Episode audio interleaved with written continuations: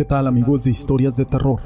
Para mí es un gusto poder saludarlos una vez más y llegar a todos ustedes con una historia.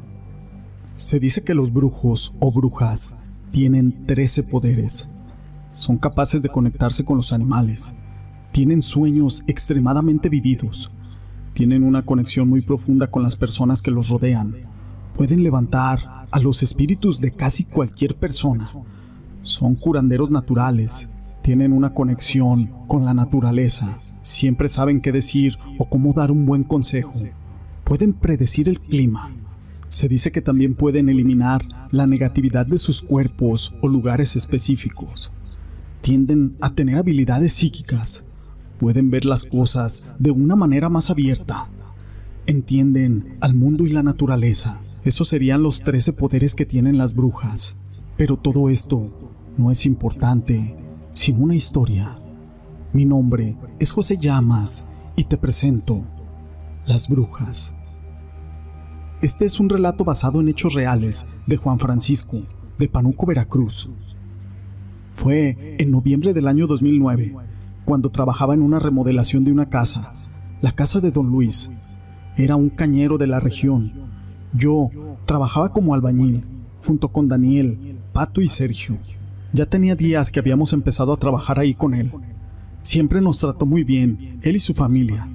Se llegó el día en que se tenía que cortar la caña y empezó a contratar gente, ya que sus cañaverales eran muy grandes y le apuraba el corte de la caña por la zafra.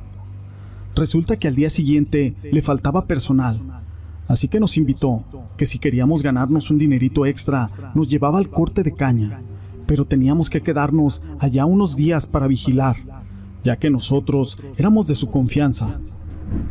Así que nos fuimos los cuatro para Tierra Amarilla. Ahí ese lugar es donde estaban sus cañaverales.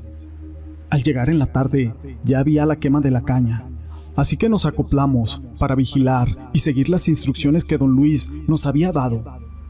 Ya eran como las 11 de la noche. Vigilábamos la quema pero empezamos a notar que por encima de nosotros pasaban unas bolas de fuego del tamaño de un balón de fútbol. Algunas más chicas. Por algún momento pensamos que eran bolas que se desprendían de la quema. Pero la verdad es de que empezamos a notar que cuando pasaban las bolas de fuego cada vez eran más grandes. Y lo más extraño es de que arriba de ellas se escuchaban unas risas muy agudas y burlonas de mujeres. Ahí fue cuando se nos empezó a hacer extraño de que todos veíamos. Sergio comentó, sabes, yo creo que son brujas las que están volando por encima de nosotros. ¿Tú crees? Comentó Pato. Todo parece indicar que sí. A la siguiente noche dieron las once y empezaron a volar por encima de nosotros y caían al otro lado de la laguna que había pero esta vez sentimos que nos aventaban cosas, objetos extraños y que nos cortaban la piel. A la vez escuchábamos risas sarcásticas y agudas, pero aquellas risas nos lastimaban los oídos.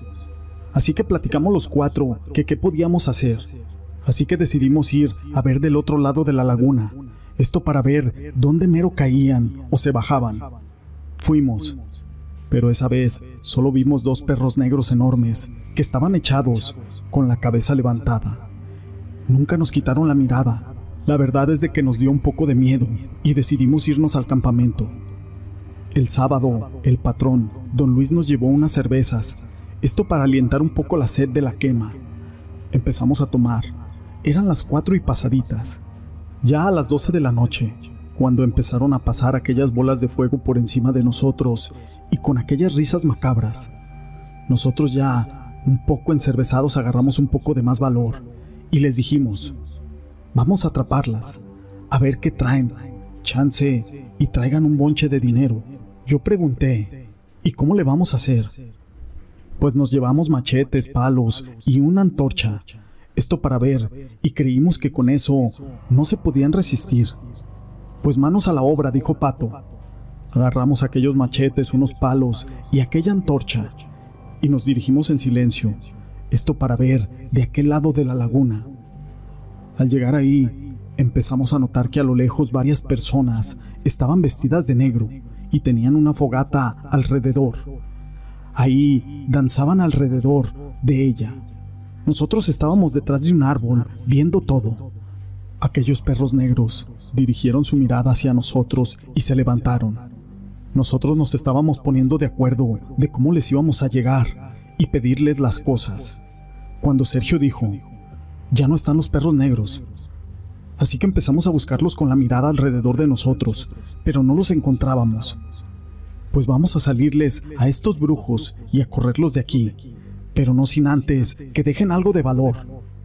Agarramos las cosas, cuando de repente aquellos dos perros negros estaban frente a nosotros, enseñando los colmillos y gruñéndonos. Nos regresamos para agarrar unas piedras y así poderlos espantar. Cuando atrás de nosotros estaba una viejita y un viejito, de algunos 90 años de edad, vestidos los dos de color negro, con una cara de no muy buenos amigos. Esa mirada de ojos rojos muy profundos, y nos dijeron, ¿qué buscan ustedes aquí? La verdad, a los cuatro se nos quebró la voz. Y Sergio dijo, queríamos ver qué están haciendo. Contestó aquel anciano, mire joven, es mejor que se vayan de aquí y no nos molesten, porque hoy tenemos un trabajo muy grande que hacer y vendrá nuestro máximo rey a visitarnos. Retírense si no quieren que sus almas y su cuerpo se quede aquí. Como los vieron ya un poco mayores, dijo Sergio, ¿y ustedes nos van a atrapar? No, mira lo que trae tu amigo en la mano. Daniel traía un palo grueso, cuando de repente ya traía una víbora negra en la mano, quien la soltó de inmediato y se perdió en los matorrales. ¡Ay Dios! ¿En qué lío estamos metidos? Váyanse, es su última oportunidad. Aquellos ancianos se dieron la media vuelta y, del lado de nosotros aparecieron otros dos perros negros de nuevo y empezamos a correr entre el monte. La verdad, solamente queríamos llegar al campamento, porque nosotros sentíamos los ladridos feroces atrás de nosotros y unas bolas de fuego encima, que se reían y nos arrojaban cosas. Llegamos bien espantados a la casa y nos encerramos. Esperamos mejor que amaneciera para irnos. Cuando amaneció, nos fuimos directamente a la casa de don Luis, esto para decirle que ya no íbamos a seguir trabajando. Él nos preguntó el por qué y le platicamos todo lo que nos había pasado. Y solo dijo, mi suegra no entiende. Perdón, don Luis, ¿qué dijo? No, nada muchachos. Aquí está su dinero y mil disculpas por todo lo que pasaron. Se metió de nuevo a la casa y nosotros nos retiramos de ahí. Así que nosotros entendimos que era la suegra, una bruja, que nos salió. Y el viejito la verdad es de que quién sabe, Tal vez también era su pariente. La verdad es de que con la experiencia nos quedó de que no debemos molestar al mal si el mal no nos busca. Esta historia la quise compartir con ustedes.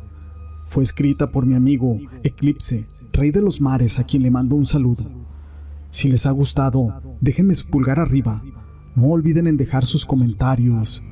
Y gracias por ser parte de este canal.